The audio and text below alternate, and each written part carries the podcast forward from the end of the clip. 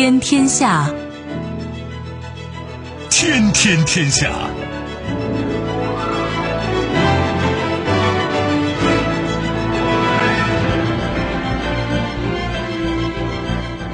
历史穿行者，新闻摆渡人。听众朋友，大家好，您正在关注收听的是《天天天下》节目，我是夏萌，和我一起陪伴各位的还有本节目评论员重阳。世界纷繁复杂，新闻随时发生。今天的节目您将听到：明争暗斗，美军舰在中俄联合演习期间试图侵犯俄罗斯边界，俄国防部召见美武官。何必如此？中国不丹边界谈判取得重大进展，印度国内吵翻天。一盆冷水，美国媒体称五角大楼想在乌兹别克斯坦部署反恐部队，乌外长表示绝无可能。重大挫折，联合国气候峰会前夕，拜登气候议程最重要部分国内遇阻，稍后会一一道来。收听节目，您可以使用手机，欢迎使用计时客户端，也可以选择蜻蜓 FM。或者是企鹅 FM，搜索“天天天下”就可以收听我们的节目以及其他相关内容。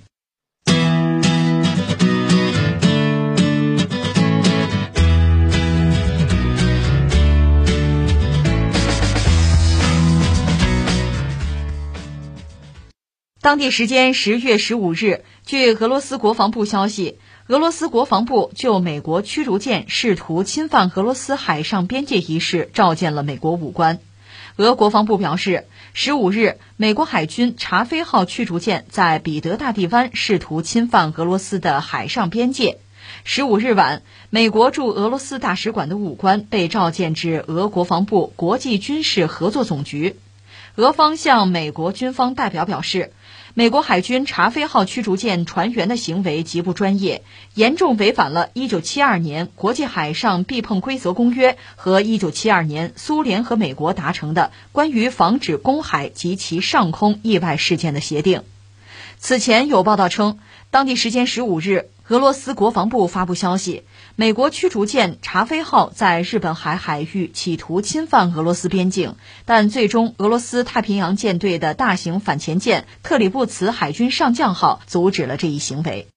这个新闻或者说这类新闻一向是引人关注，只不过这次啊，多多少少和中国沾边，没有直接关系啊。因为呃，十月十四号，中俄有一个海上联合二零二一演习，地点呢就在彼得大帝湾，就俄罗斯彼得大帝湾附近。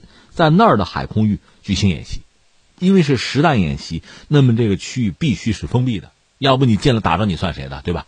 演习嘛，实弹演习是有它的规则的。全球范围内有非常多的国家和地区搞这个实弹演习，所以这个道理不用多说，美国人也懂。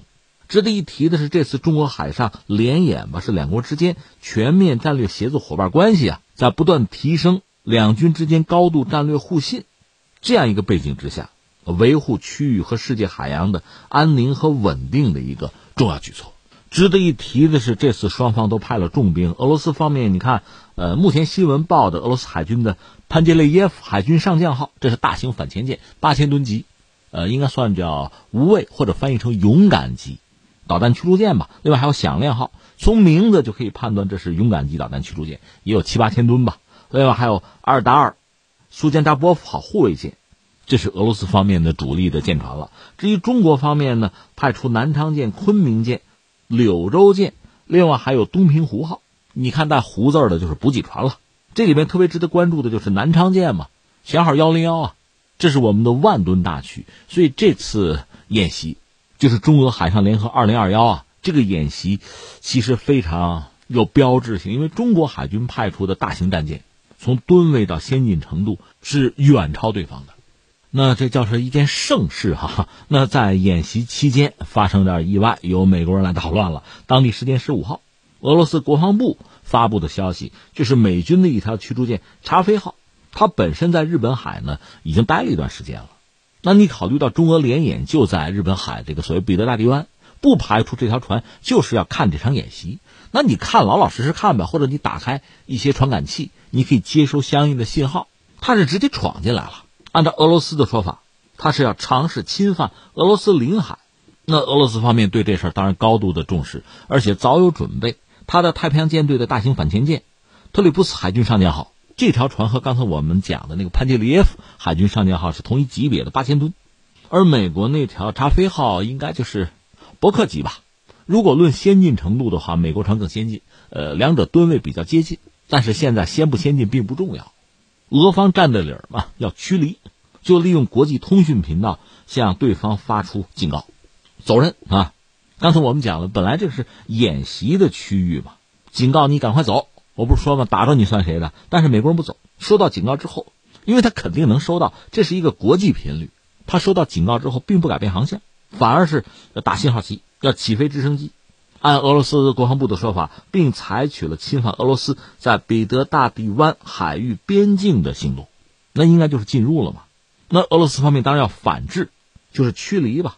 那么这两条船在海上斗法，俄罗斯报说两条船相距不到六十米，这基本上就等于撞上，因为你知道在海上八千吨的战舰哈，它有巨大的惯性，基本上就撞上了，这就非常危险了。在不足六十米的时候，美国人改变航向。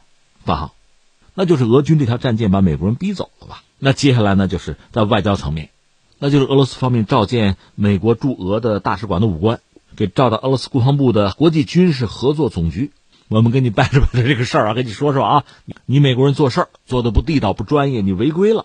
俄罗斯拿两个东西说事儿，一个是一九七二年有一个国际海上躲避的避啊避碰规则公约，还有一九七二年苏联和美国签的那个关于防止公海及其上空意外事件的协定，还没有看到美国人的回应啊！但是这个事儿显然俄罗斯占着理呢，那美国估计也会比较尴尬。不过我们把话说回来，俄罗斯和美国之间这种游戏哈是一直在玩。其实当年苏联和美国之间这种博弈就非常多。你比如在呃一九六八年的时候，曾经有一次哈，美国两条航空母舰是在挪威海进行演习。当时美苏冷战，从苏联这个角度讲，必须监视。那你说是不是苏联多此一举？好斗的攻击似的，人家演习人家的，你跟着起什么哄啊？也不是，因为美国是航空母舰，航空母舰上有舰载机，而且一九六八年美国的舰载机是可以挂核弹的，所以如果你不管你不监视，美国的舰载机是非常容易啊，就大机群啊，甚至带着核弹，就会对苏联领土进行常规打击或者核打击，他能做到，所以苏联人必须监视。当时苏联是波罗的海舰队。派了驱逐舰，就跟另外有岸基航空兵派飞机，就是监视美军的舰队。但是呢，这飞行员可能这菜鸟吧，反正跟丢了。美国这个航母两条航母个儿不小嘛，当然说你要把它放在海里边，就一叶扁舟似的，反正找不着了，丢了。哎呀，这这太尴尬是吧？而且也丢人呐。那么这飞行员们的上级也是飞行员，苏军当时不多的尖子飞行员啊。能够驾驶图十六轰炸机，那个飞机其实我们中国也引进了，上个世纪五六十年代的事情，就是轰六嘛。当然，轰六现在我们发展到这各种新型号，和当年图十六已经不可同日而语了。就是当年的图十六，那是苏联的好飞机，也只有少数尖子飞行员呢，能够用那个飞机超低空飞行，就对航母进行监视甚至打击。所以苏军当时那个尖子飞行员本来在休假。一听说怎么的下属把美国的航母给跟丢了，那么大家伙你找不着了，太丢人了是吧？是个中校亚历山大，他和他的机组呢就驾驶图十六就找，哎找到，那找到之后双方就开始斗法就较劲啊，呃苏军的图十六是一次比一次飞得低，就从美国那航母的脑门上一次一次的过，越飞越低，美国人也很毛啊。那炸弹扔下来，那跑不了嘛。但是苏军也演砸了，这个飞机后来就不知道怎么的，这个飞机就坠毁了。当然，主流的说法，因为飞得太低啊，这个飞机有一侧的翅膀直接插到海里去了。你想，空气和海水的阻力是不一样的，飞机当时就被撕裂了，机毁人亡。呃，也有人说这是美国人打下来的，也有这个说法，就是美苏在冷战期间双方都高度的紧张，剑拔弩张啊，所以双方一旦遭遇呢，很容易擦枪走火。那最后就商量商量，谈一谈吧，搞个什么约定吧。刚才我们讲，一九七二年，就美苏之间是有一系列约定的。那苏联解体了，还有俄罗斯嘛，跟美国签的这些东西还是有效的。所以这次俄罗斯就指责美国人，一九七二年签的约你违约了。但是怎么说呢？既然是这种这个大国强国之间的博弈啊，那胳膊粗拳头硬还是至关重要的。这个放在一边，再扯一下，你看一九八八年。苏联还没有解体啊！一九八八年的二月十二号，当时两条美国军舰，一条是巡洋舰，一条是驱逐舰，是驶到了苏联，就是在克里米亚那个地区的海域，到了离海岸十公里的距离。那你说这算是侵入苏联的领海吗？当然了，十二海里领海。一九八二年海洋法公约是这么定的，但是美国人没有签这个公约啊。实际上，美国政府是想签的，就他算嘛，觉得合算就要签，但是最终国会没有批，那等于说美国人没有签这个约了，那他就不承认你十二海里的领海，不承认你呃二百海里的专属经济区，这样他的军舰就可以叫做自由航行啊。所以，美国苏联在签约这个问题上态度就不一样。那美国人就闯十二海里了，你怎么办吧？呃，苏联当时派军舰去拦，但是吨位比较小，那你拦不住。所以最后呢，苏联的护卫舰打了这个旗号。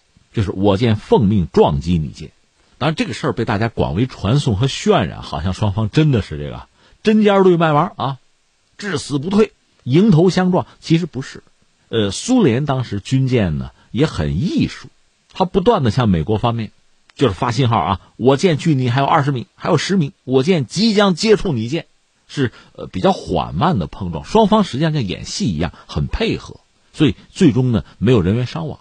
那军舰当然说撞了嘛，肯定有一定程度的毁伤，但都不致命啊，是这么一档子事那之后，双方再谈吧，最后谈了一个结果。这个结果吧，其实也分里子和面子讲。这个面子呢，美国人要，就是我的军舰全球我都无海通过，全球航行自由航行。你苏联多什么了？我必须得进，因为联合国海洋法公约我也没有加入，你不能拿那个套我呀。那换句话说，他进这个离萨瓦斯托波尔。这个海岸只有十公里，他没错呗。苏联认接受，你说苏联怎么这么软弱、这么怂啊？啊，就是当时不戈尔巴乔夫嘛，那个时代嘛，对美国、对西方确实是退让。但另一方面，苏联也不白给美国承诺什么呢？就说，你看，你已经承认我有这个自由航行的权利了，黑海我就不进了，对吧？我不到你们家门口找事儿了。这样等于双方是各得其所吧？这不挺好吗？哎，苏联解体了，苏联解体了，当年美国、苏联。那个约定还能够恪守吗？说实话哈，那就要看你俄罗斯海军的实力了。你实力强，那美国肯定说话算数；你要实力不强，衰落了，那美国人肯定说话不算数。所以美国军舰就敢进黑海嘛，就是这么回事。美苏之间的博弈，后来美俄之间的博弈一直是如此。那这次赶上中俄搞演习，美国人跑过来，你飞闯俄罗斯领海，要么你要窃取一手的资料。因为中国是新舰艇，俄罗斯海军也还有实力，你可能想去拿点什么信息捞一把，要么就是搅和来了嘛。单在这个时候你闯俄罗斯领海，那中国人旁边还看着呢，那你让俄罗斯人怎么做？只能强硬啊！而且俄罗斯确实在涉及这些关键的敏感的问题上，那是绝不让步的。哎，说到这儿我就想起另一件事了，也可以扯一句吧，和海上博弈无关了。话说在这是二零一六年，在叙利亚。我们知道，这个俄罗斯是直接出兵叙利亚了啊。俄罗斯还有伊朗，它主要是革命卫队那个圣城旅，那算特战部队吧，都在叙利亚作战，帮助叙利亚那个阿萨德政权。公开的说法就是打击恐怖分子嘛。那个所谓 ISS 伊斯兰国，在二零一六年曾经出过一件事儿，那当时是要解放一个战略重镇，叫巴尔米拉。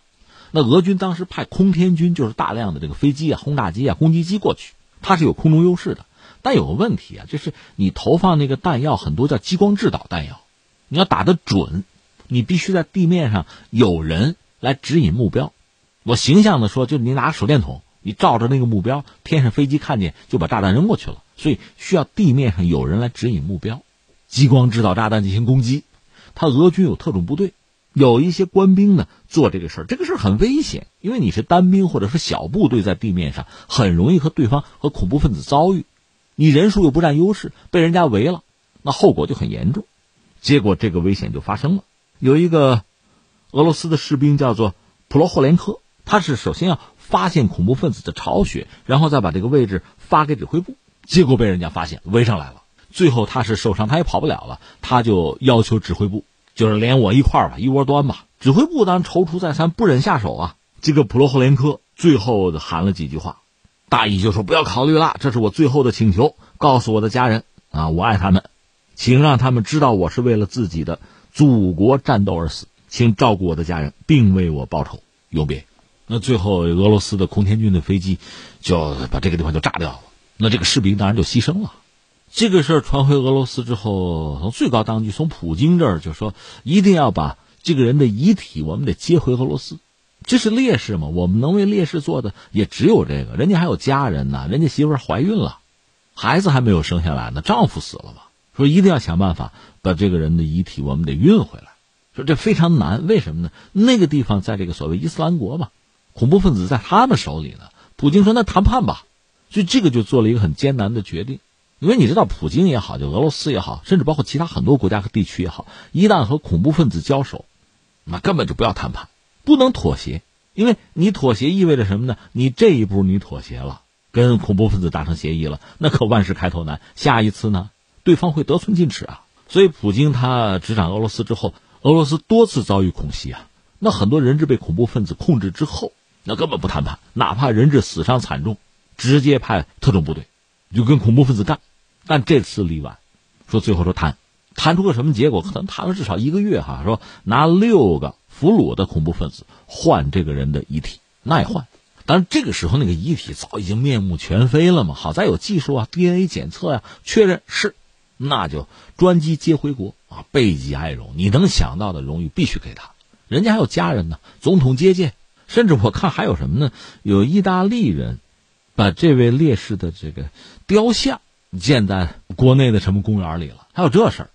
聊到这个事情，倒不是说专门讲，就特意讲普京和俄罗斯啊对英雄的这种感情，而是说他们处理类似事件，涉及到这个国家的利益和荣誉的时候，尤其是面对和美国和西方的博弈。你看，普京上台这么多年，他基本上是不退的，不会退的。那么，你美国军舰跑到彼得大帝湾，实话实说，你是捡不到便宜的。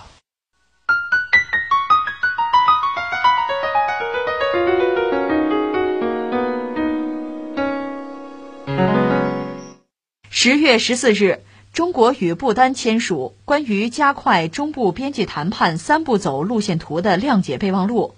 双方一致认为，备忘录具有历史性意义，将有助于加快两国划界谈判，推动中部建交进程。消息一出，一向以不丹保护人自居的印度有些不淡定了。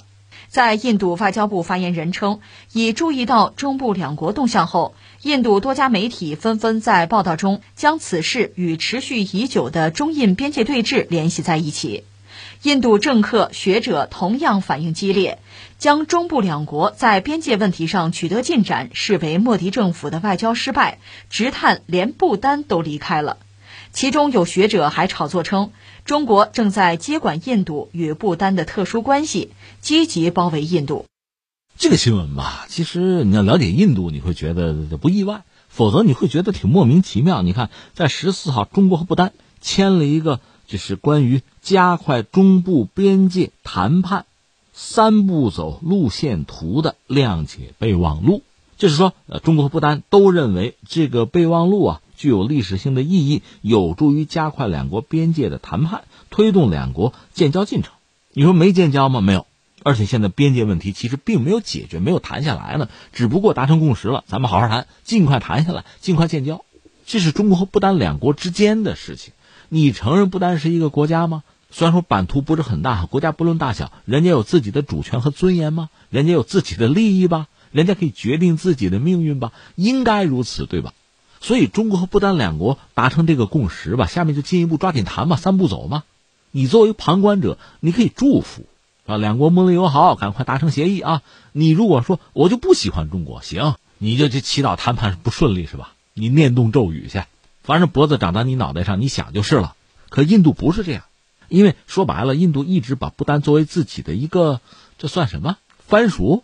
说是藩属和宗主的地位也不太合适，说保护国。总而言之，现在不丹和中国达成一个共识，要认真加快要谈边界问题。印度这边这心情就很复杂。你比如说，莫迪是人民党是执政，他是总理对吧？作为反对党就国大党，马上就批评莫迪。你看见没有？外交失败啊！那么至于军方，包括一些呃前军方人员，马上说：“你看中国威胁论啊，中国取代了印度在不丹的位置。”所以你看聊这个话题吧，你会觉得你还是对印度应该有所了解，因为印度在历史上一度是一个地理概念，它并不是一个国家。印度在古代吧，它有一些王朝是比较兴盛的，但是即使在那个时候，印度也没有完成真正的统一。所以我记得是丘吉尔说吧，英国不是殖民印度吗？丘吉尔说说印度就是个地理概念嘛，还真的是因为印度被英国殖民，殖民过程之中，印度基本上完成了这个国家的统一。而且既然是被殖民嘛，学的是英国那一套，所以他现在这个邦啊，就权力是比较大的，实际上离心力是比较大，他中央政府啊，这个权力就集权有限。这是印度的特点吧？但是呢，印度毕竟是跟英国人学呀。后来英国人撤走，印度独立，这个国家是一个发展中国家。但是呢，从印度独立以来，印度对周边的国家，特别一些小国吧，它一直是大国沙文主义，跟英国学的嘛，就这套东西。这个和中国完全不同。中国讲究睦邻友好啊，五项基本原则呀。印度还真不是这样，它讲究的就是以大欺小嘛。你看，西金他吞并了，不丹实际上一直他沦为他的保护国，他本身经济和军事实力很有限，当然这个有限是和大国比起来啊，和周边小国比起来，他绝对强势，所以利用自己的力量，就扩大自己的势力范围，做了很多事情。虽然说中国不这么做，但他是以己夺人，他现在就是很担心原来不丹和印度之间这个关系啊，因为不丹和中国要谈嘛，要签约嘛。就自己的这个位置沦落掉，被中国取代。当然，不丹本身呢，对印度对自己的这个欺压，一直以来长期积聚很多的不满啊，就把印度的很多做法啊、不轨的图谋啊，就都公之于众。印度也很被动。还有一个背景就是，你看从洞朗危机一直到现在吧，中印在边境确实有一系列的问题。现在是进行一些呃对话，什么军长级的谈判。但是我们注意到，前不久中国外交部有发言人也讲嘛，就印度提很多不切实际的、无理的要求，让这个对话、这个谈判吧很难有进展，这也是一个背景啊。所以在这个时候，中国和不丹之间有共识，要谈解决边境问题，所以印度觉得就受了很大的刺激。那我们今天节目想聊什么呢？其实新闻就是这个新闻啊，就这点事儿。那我们要说的是，印度现在其实应该很好的，就是考虑考虑自身的问题。你看。今年是印度经济改革也三十年了，印度国大党的那个辛格，辛格曾经做过印度总理吧，算是他国大党元老吧。辛格说过一句话，说印度前方的道路比一九九一年危机要更加艰难啊，这话就说给莫迪听的呀。那你说莫迪或者印度现在有危机吗？有一系列的问题啊，印度。所以现在中印边境，你要说这好像形势有变化，那恐怕又是他打算把祸水外引。甚至有观察家说，二零一七年那个洞朗危机、洞朗对峙怎么出现的？它的内因就是印度方面的原因，实际上是莫迪搞的这个货币改革、废钞令，就增加国家财政收入嘛。你想的挺好，你一落实不是那么回事嘛。国内矛盾一下子被激化，出了很多恶性事件，怎么办？祸水外引吧。跟中国这对峙吧，搞民族主义吧，但是印度的问题确实非常之多呀。疫情，这我们不用说，以前我们专门关注过印度的疫情，到现在这也是个黑洞，没人知道印度真正疫情的状况怎么样。前一阵还说嘚儿大疫情，现在好像也没人提了，因为还有别的事儿。上个月九月初吧，五十万农民又到北方邦穆扎法尔纳加尔市抗议游行，因为莫迪又搞这个农业改革嘛。在疫情爆发前，印度的农民就上街啊，跑到新德里抗议嘛。把他们国庆日都冲了，这个矛盾好像也是结构性的。从莫迪那个角度讲，这个农业改革大概说是三步法哈，实际上一件事儿就是要破除政府的这个对农业的保护，解除保护的壁垒，实现市场化呗，搞市场化改革。但印度确实是一个独特的国家，这个国家得有十三亿人口了，将近六成是靠农业维持生计的。如果把上下游都算起来，那得有九亿多，近十亿人和农业是有关的。一直以来，印度财政是给补贴给农业呀，勉强维持生计。你搞改革市场化，补贴没了，你让大家怎么活？所以农民不干，农民不干，背后是地主也不干。但是咱客观说，印度农业真的是需要改革，是。那你说莫迪这个想法对不对？对，但是并不能那个是那个对，这事儿就能成啊。总之就闹起来了。到现在其实没有解决这个问题，而且现在一个疫情没有过去，另外就是全球出现一些新的动向，你比如能源危机，另外全球化肥的价格在暴涨，这对印度来讲都是要命的消息。前几天我们聊到能源危机，已经聊到印度了，它首都的电也保证不了了，就没有煤了，你看，全球范围内大家都在减碳，都在讲这个碳达峰、碳中和，印度也不能例外啊。可另一方面，印度恰恰它的制造业，这是莫迪的这个大国梦的重中之重。莫迪是二零一四年上台吧？印度制造啊，有什么印度洋季风计划呀？整个南亚次大陆每一个角落，这个印度制造要像季风一样，要全覆盖，要对抗中国的一带一路。但是确实干不过中国制造，还有疫情呢。当然，莫迪也有机会，就是中美之间贸易战嘛，在背后呃捅中国的刀子，挖中国墙角嘛。但是即使如此，那你说印度制造能不能逆风飞扬？也没有。你把中国的资本往外赶，其实还有很多外资跟着也就撤了。所以现在关键就印度的这个制造业折腾来折腾去，没有什么起色，而且国家财政大量的投入，农业是被牺牲掉的。这我们还得扯一句，美国一方面美国口惠而实不至，大量的这个美资跑了；当然另一方面呢，也有去的，你比如沃尔玛，这个当然也值得关注啊。就是在咱们这个国庆假期刚过去的时候，沃尔玛宣布把全球供应商业务部从中国搬到印度去了。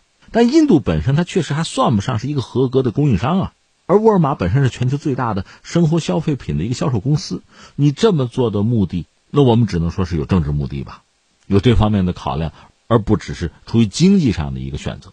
总而言之，印度在经济上现在遇到很大的问题。它二零一九年 GDP 总量是一百四十五万亿卢比，二零二零年呢一百三十五万亿，抽抽呗。今年前六个月吧，GDP 缩减百分之十六点五，七百万人失业。它失业率在比较糟，就是五月的时候到过百分之十四点七三。关键这还没有完，现在这不能源危机又来了吗？你想烧煤发电没有煤可烧啊！另外，全球都在减碳，你印度跟不跟？人家印度是要跟的，也要搞什么电动汽车什么的，想法很多。而且我们要从莫迪这个角度出发，头疼的还不止这些事儿。说到这个国际政治，说到外交层面，阿富汗我们不提一下吗？在阿富汗彻底算错账了。印度人，你看这个聪明人很多哈，各种大师也不少，怎么在这个问题上就没算过账来？就赌美国会一直留在阿富汗，结果美国人撤军了。那你所有的计划、所有的投资都是以美国人不撤离为前提的，他撤了，那你这不投入打水漂吗？你现在重新去想办法修复和塔利班的关系，谈何容易？所以在印度国内吧，要跟莫迪算账的人是不少，他本身也有反对派，比如国大党吧。你看，你二十年这个投资打了水漂，赤裸裸的战略误判啊！我们丢掉了向全世界进行战略扩张的非常好的时机。丢掉了遏制中国的桥头堡，就阿富汗啊，这个账要记到莫迪身上吧？那现在等于印度被从阿富汗踢出来了，这是空前的，是最沉重的战略上的损失啊，被打击了。那莫迪政府要对此负责呀。而且印度人有些人，你看他这个很多战略家写的文章显示出，他们判断中国现在主要的战略方向还在东南嘛？那这是不是导致在中印之间这边界问题上相对克制？可是那边的问题迟早要解决，那这边的压力会越来越大呀。这倒计时啊，所以又陷入一种焦虑之中。哪怕是中国和不丹有一个共识，边界问题我们要抓紧谈，这都受不了，惶惶不可终日。所以你看最后两句话啊，第一个，你看中国人经常说把自己的事情办好，印度人真的是缺乏这个恒心和毅力啊，下决心把自己的事情办好。再有一个，就动不动祸水外引啊，这个招数多次使用，但是所谓适易时移啊。你总想祸水外引，就不怕引火烧身吗？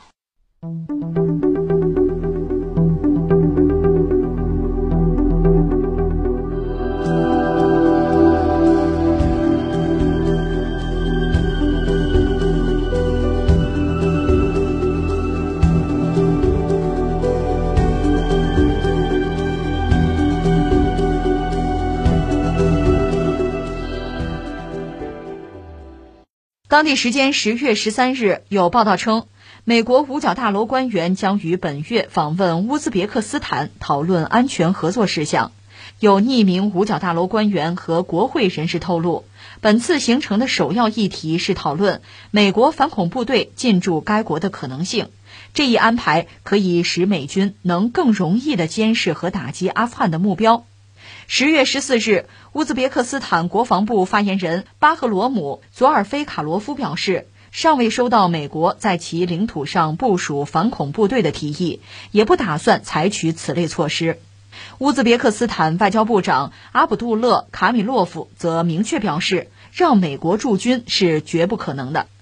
俄罗斯联邦委员会议员阿列克谢·普什科夫对佐尔菲卡罗夫的回应表示赞赏，并认为，如今有越来越多的国家有能力对美国要求说不了。这个事儿又是很耐人寻味、很有意思的一个事儿啊。为什么叫有意思啊？你看，我们把几个关键的时间节点给你摆一摆。乌兹别克斯坦，我们知道原苏联一个加盟共和国，国家不大。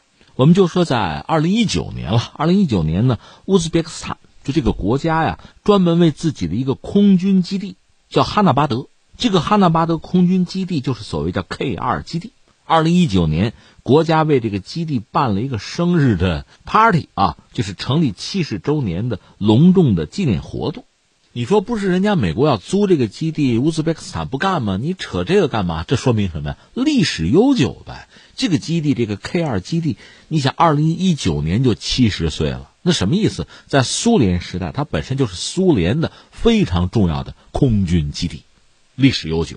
然后呢，我们知道，一九九一年苏联解体，乌兹别克斯坦算独立了，但是呢，和俄罗斯还保持着比较密切的关系，而且俄罗斯呢。拉着这帮就原来苏联的加盟共和国哈，搞了一个集体安全条约，简称叫吉安组织。那么乌兹别克斯坦呢，也是吉安组织的成员之一。然后我们知道，一个是俄罗斯和美国的关系几经变化。一开始呢是叶利钦，那基本上就要倒向美国啊。后来普京接了叶利钦的班，也一度想加入西方，他甚至提出我能不能加入北约呀？这都是普京干的事儿啊。对西方寄予某种不切实际的希望吧，但是后来这个愿望逐渐的破灭，就是北约和呃欧盟还不断的东扩，挤压俄罗斯的战略空间。当然这是后话啊，我们现在要说的是二零零一年九幺幺，这不正好二十年吗？九幺幺美国就全球反恐啊，当时小布什确实也气坏了。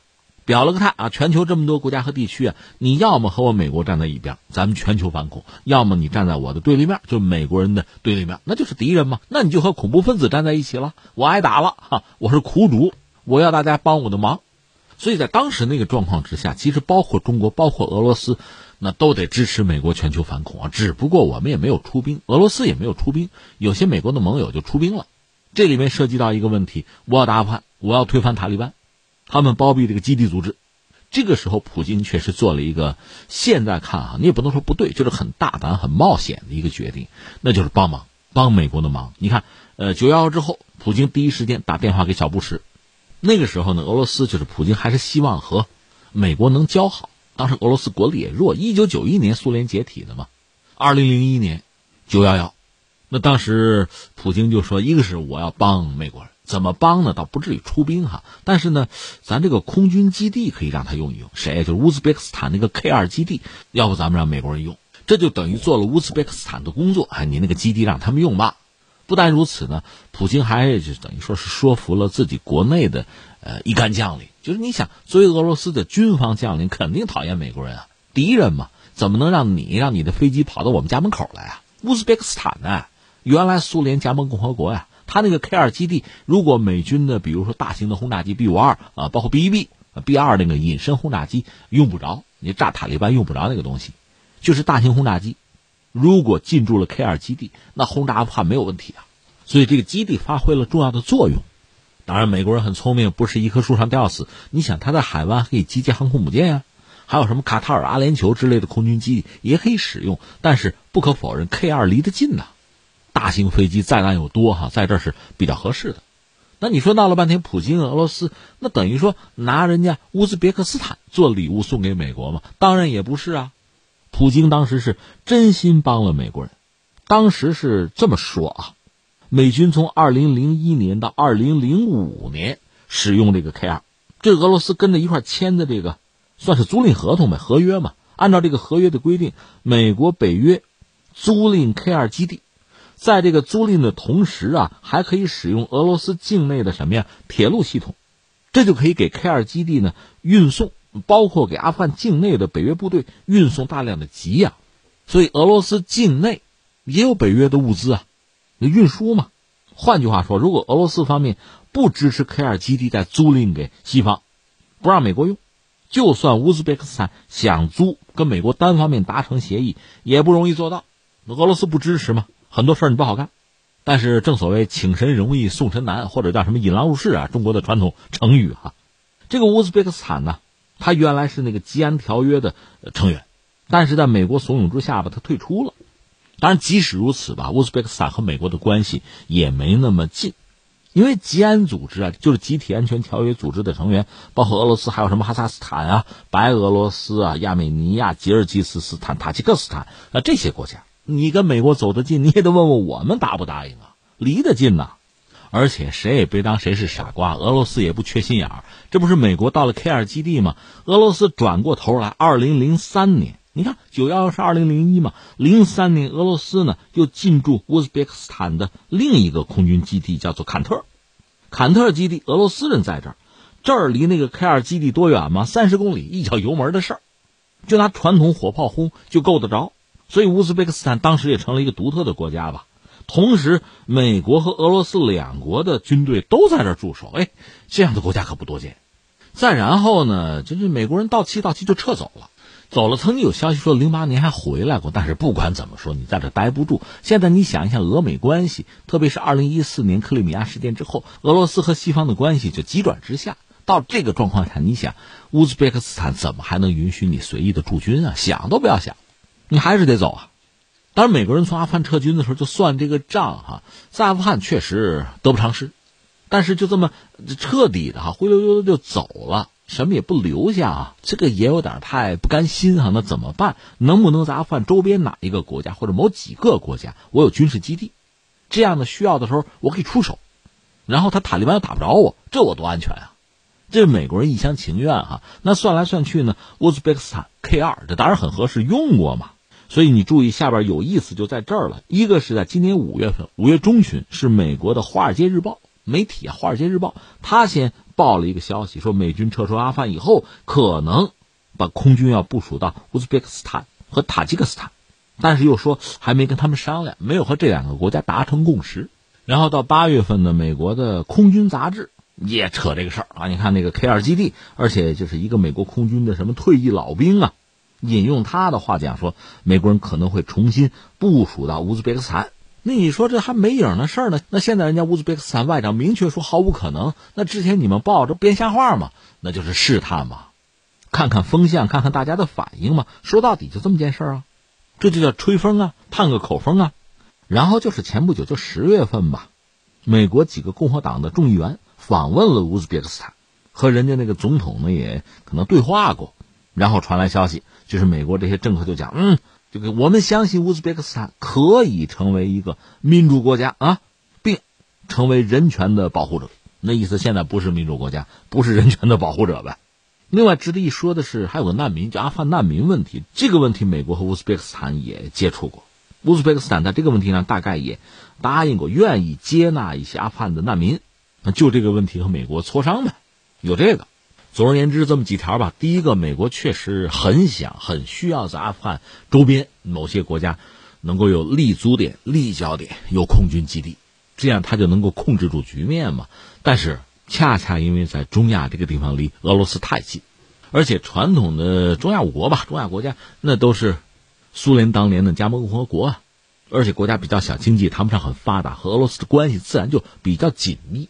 在这个状况下，你比如美国忽悠某些国家来搞改革啊、民主啊，这个大家尚可接受，因为呃，呼应美国就意味着也许在经济上能够有一些联络哈，能够有些收益。但是你说在这个国家安全这个层面，美国要进驻，那对于乌兹别克斯坦来讲未必是什么好事情，因为以前有过这个体验嘛。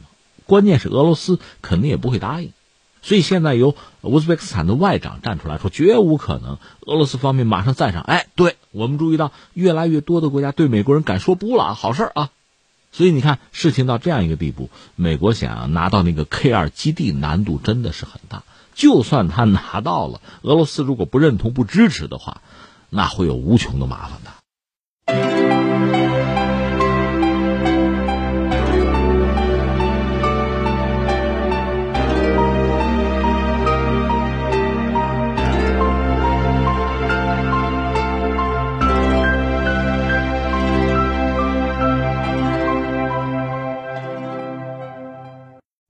纽约时报》十五号消息，美国总统拜登在气候议程中，一项一千五百亿美元的清洁电力绩效计划，也就是 CEPP，可能会从美国预算法案中删除。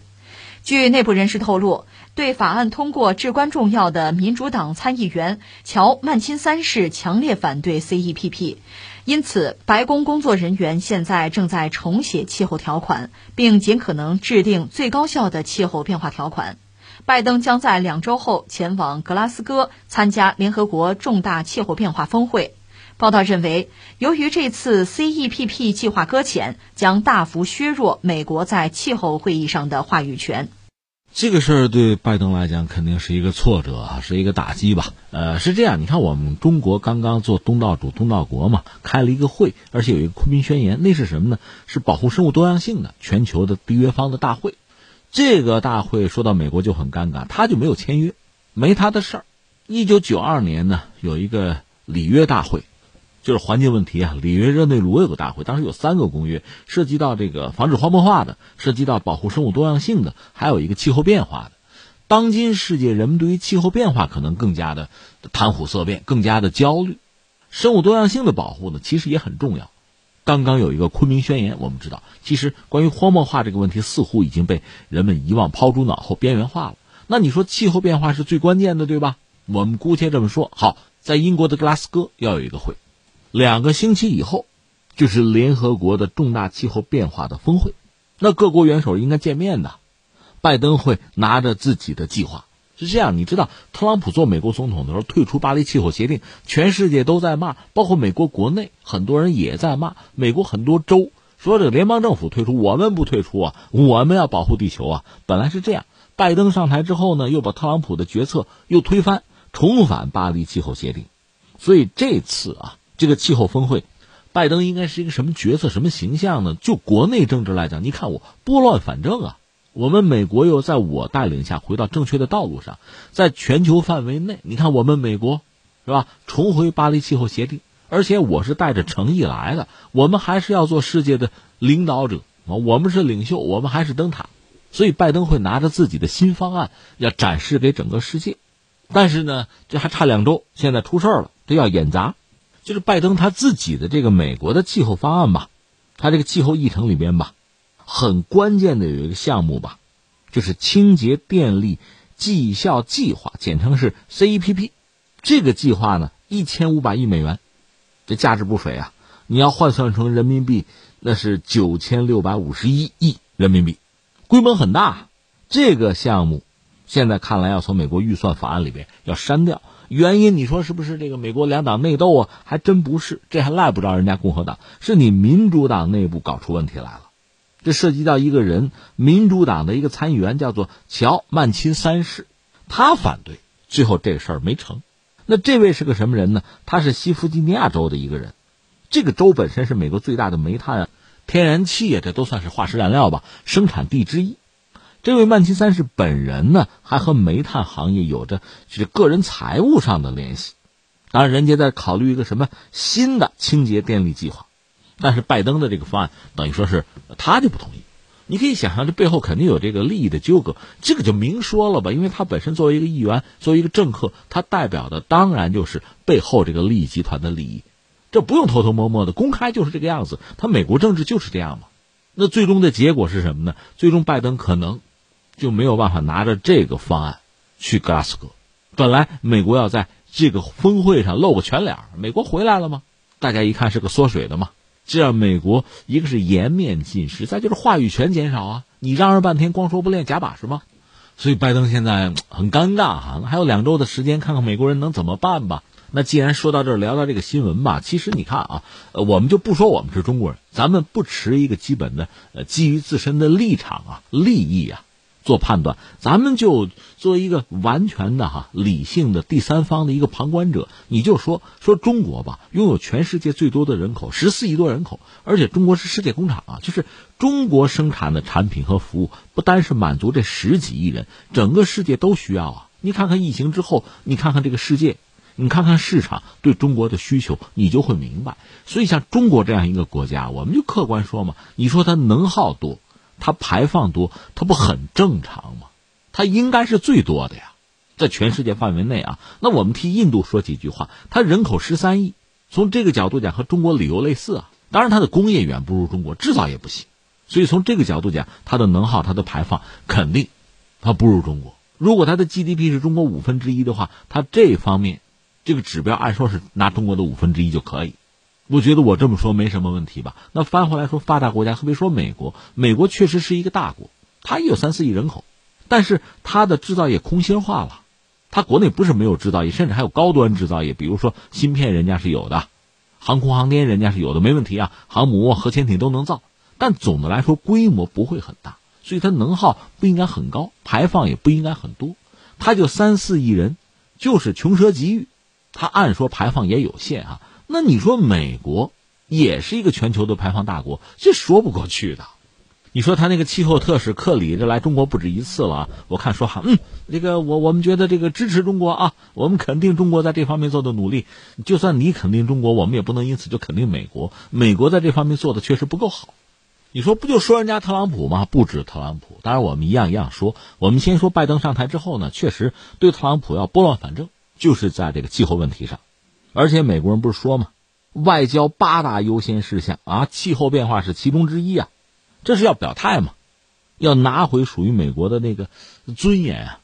我看就是奥巴马时候，他那个政府的能源高级顾问叫做杰森·布道夫，曾经写过一篇文章提醒拜登：你要是想兑现气候承诺，哈，好多事儿得干呢啊！特别是提醒他，光说不练假把式，不要只是制定有雄心壮志的减排目标，你得想办法推动它，你得实现它啊！这是这位布道夫。那个文章的提醒，我看看那个文章，就是比较技术的吧，技术官僚的一篇文章吧，就提醒拜登，拜登政府是面对挑战啊。特朗普过去四年是阻挠了气候治理，那到了拜登呢，其实压力就更大。你看，在奥巴马做美国总统的时候，二零一五年的时候吧，奥巴马曾经提出来说，到二零二五，美国的温室气体排放呢，比二零零五年我要减少百分之二十六到二十八，这当时算的账哈。但是美国人没有实现这个目标，这不重返巴黎气候协定吗？就要宣布新的这个目标了，二零三零减排目标，你要宣布，要让国际社会呢看到美国人的诚意。拜登的方案是到二零五零年说要实现这个净零排放，中国是二零六零呃碳中和，基本上一个意思吧，人家比咱还要早十年。你这话可说出去了。那你能不能做得到就变得很关键。如果二零五零就是美国要这个净零嘛，那么到二零三零呢，减排百分之四十五到五十就很关键，你得减半。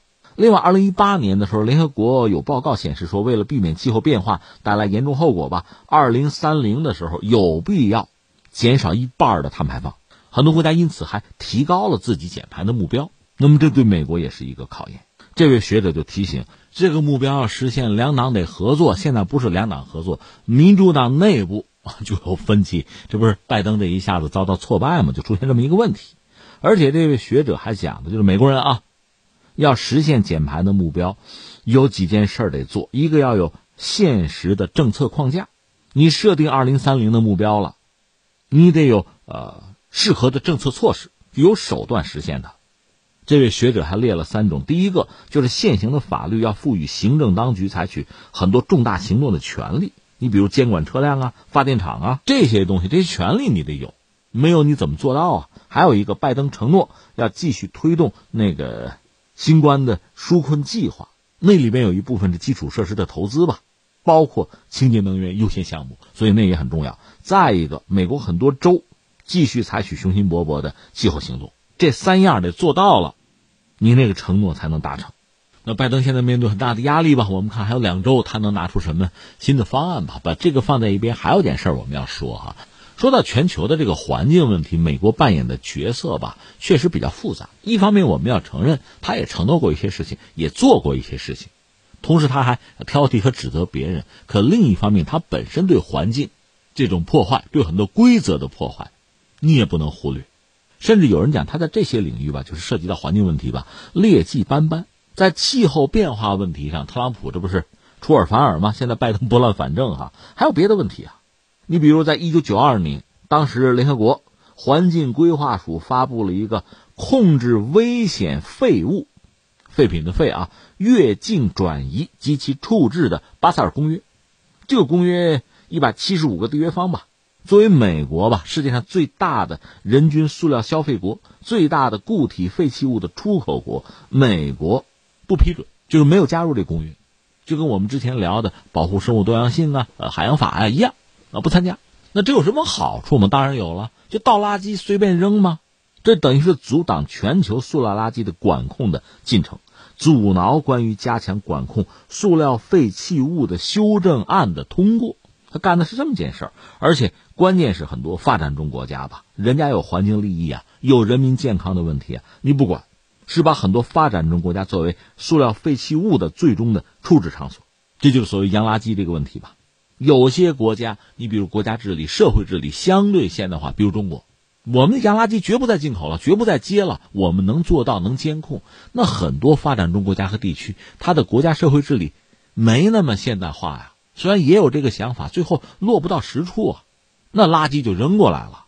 那你想对环境，包括对人的健康，难道这不是人权问题吗？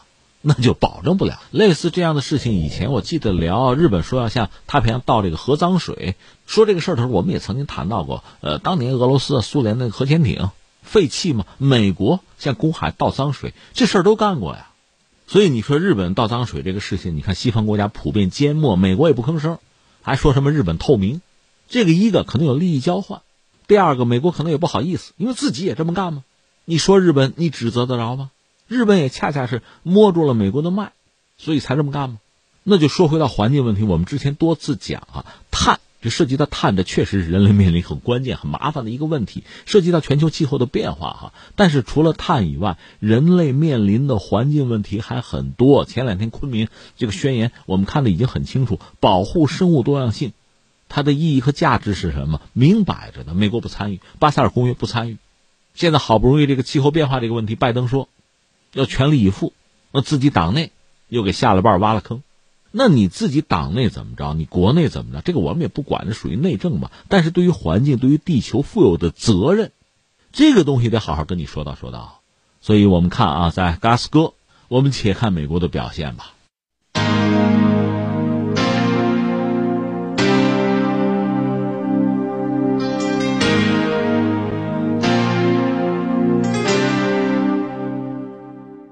好，听众朋友，以上是今天节目的全部内容。最后还是要提醒您，收听我们的节目，您可以使用手机通过计时客户端蜻蜓 FM、今日头条或者是企鹅 FM 搜索“天天天下”，就可以找到我们的节目。我们明天再会。